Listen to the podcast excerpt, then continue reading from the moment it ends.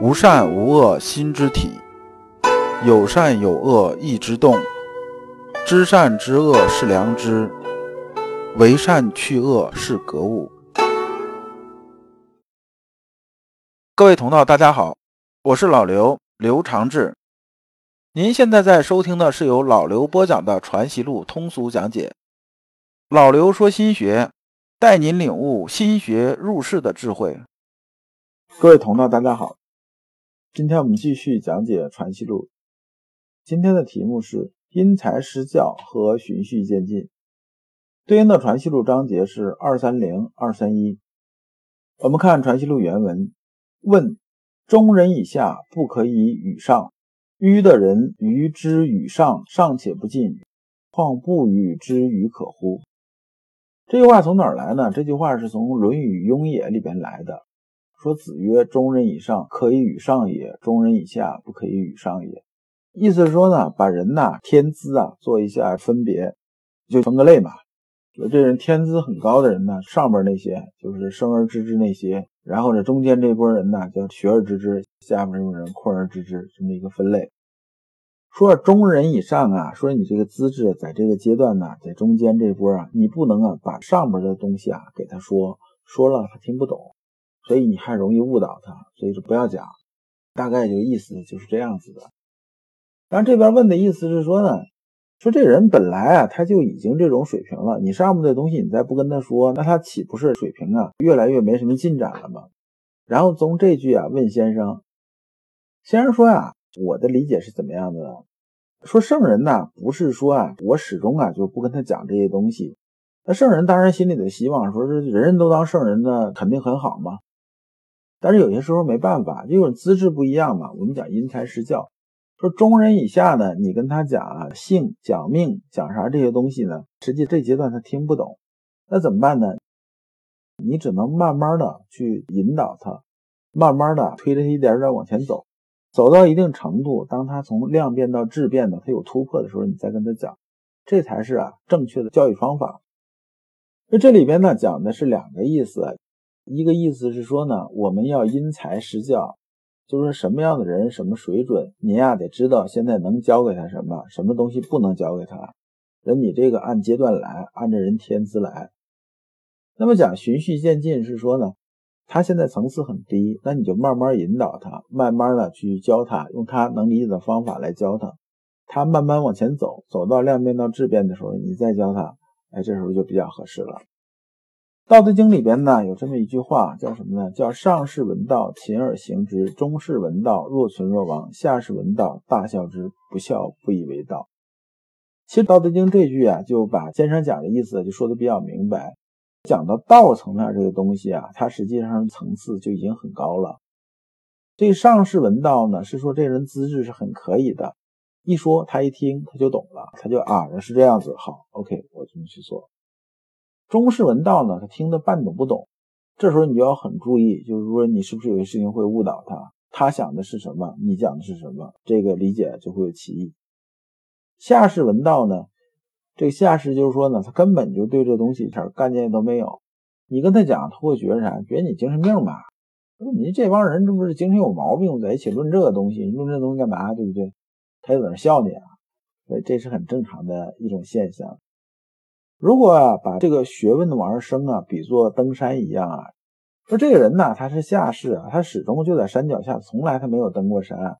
然后你跟他说：“哎呀，你看这个地方现在温度啊是三十五六度这种温度。”你跟他说：“你说啊，我往山上爬，就这座山，我爬到上面能到零度啊？”他不信，他笑话你啊，因为他从来他没爬上去过。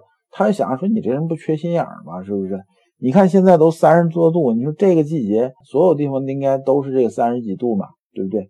顶多凉快点也得到三十度。你居然说你往上走一走，它能到零度？你这不傻子吗？你精神病啊？说你在忽悠我们，他不信，就笑话你。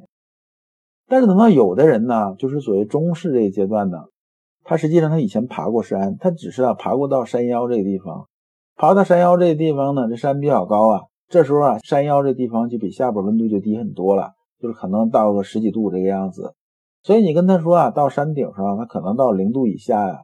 他呢会半信半疑呀，他按照规律推呢，他有可能到零度，但他想，这个夏天这么热，上面离太阳还要近一些，对不对？他怎么可能到零度呢？他其实是半信半疑的。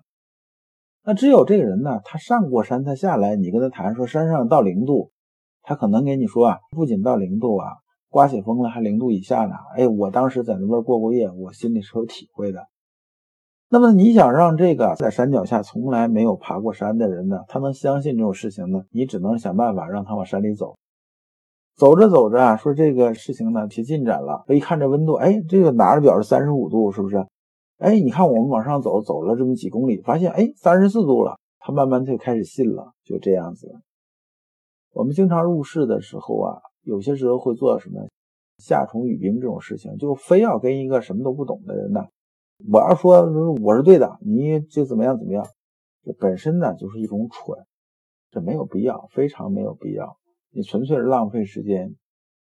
那么总结这一部分的讲法呢，就是说呢，圣人呢是巴不得人人都做圣人的，但是人资质不同，不可逾越的这种实际情况是存在的，所以呢，我们做事情要按照规律来，是不能冒进的。二三一。亦有问读书不记得如何？就是有这么一个朋友问先生说：“你看我读书啊，我读来读去，我总记不住，就我背不下来呀。”完，先生说：“啊，说你只要把这意思理解了就行了，你何必非要背下来呢？背下来已经是第二义了。那你都不理解，你光这个背下来有什么用啊？对不对？就像那个我见着很多大学生在学校考试一样，一学期课基本不怎么上。”最后呢，一周突击呀，抱着本书开始背，背完考试考九十分，考完了之后呢，书本一扔啊，基本又还回去了，用不了多长时间，背的东西自己也不记得了。说你光啊背下来这没有用的，那是两脚书谱，没有任何意义。那么呢，我们啊读书啊，应该是什么样一个原则呢？就是在具体学习过程中啊，你得知道什么情况该记，什么情况不该记。就或者说什么情况呢？该了解，该晓得。那这个本身呢，就是啊，我们那个良知之用的体现。从这个角度来说呢，先生没有轻视说书上的内容，说你这书啊，你看看理解理解就行了，没必要背，没必要记。但是有些东西你不背确实不行。咱们平常学习也知道这个。先生强调的是什么呢？它是一个重要性的问题，就是说呢，我们知道这书本本意是什么。强调的正向的良知性的东西是什么？这是关键。你先把这东西啊先搞懂，然后呢背什么这些东西啊都是次要的事情。你比如说这里面啊，老刘也吐槽一下关于有些读经班，有些读经班呢就把孩子弄到这儿就开始读经。读经的意思就是说呢，你要那个背啊，光带嘴巴不解释太多这种经义，本末倒置啊。因为有些现在读经班啊，有些这个老师啊，干脆他也没有太深的这种啊经学这种功夫，有的呢，干脆就是在大学里边呢学个汉语言呢，学个什么什么这个文科专业出来的，然后呢自己毕业的时间也不是很长，到这边反正这些要求背的，比如说《论语》啊，什么什么这些东西啊，我基本能念，我一个错字没有，领着大家背，背到最后其实他自己也不知道啥意思。然后呢，小孩背了很多东西，比如三十万字啊，我全背下来了，背下来，但是没有人引导，这东西其实没有多大用处的。最后呢，变成什么呢？就是本末倒置的了。那么还有一些呢，干脆就是什么呢？他不讲啊，我们做人做事根本的这些东西，不讲良知之学，讲的是什么呢？讲的全是训诂考据呀。说我也给你解经，解经是说呢，这个字是从哪儿来的，那个字儿从哪儿来的。这个字儿的意思是啥？那个字儿的意思是啥？但是呢，他把这些字啊串在一起，最后究竟反映的意思是什么，就说不出来了。这个弊端就出来了。如果你不知道如何进入心学殿堂，如果你在为人处事时经常左右为难，如果你在入世践行时经常茫然无措，那么你可以加老刘的微信。老刘的微信是。老刘说：“心学的首字母加三个六。”老刘为你答疑解惑，带你趟过晦涩的暗河，到达智慧的彼岸。那么这一讲啊，我们就讲完了。下一讲啊，我们讲“逝者如斯夫”。感谢诸君。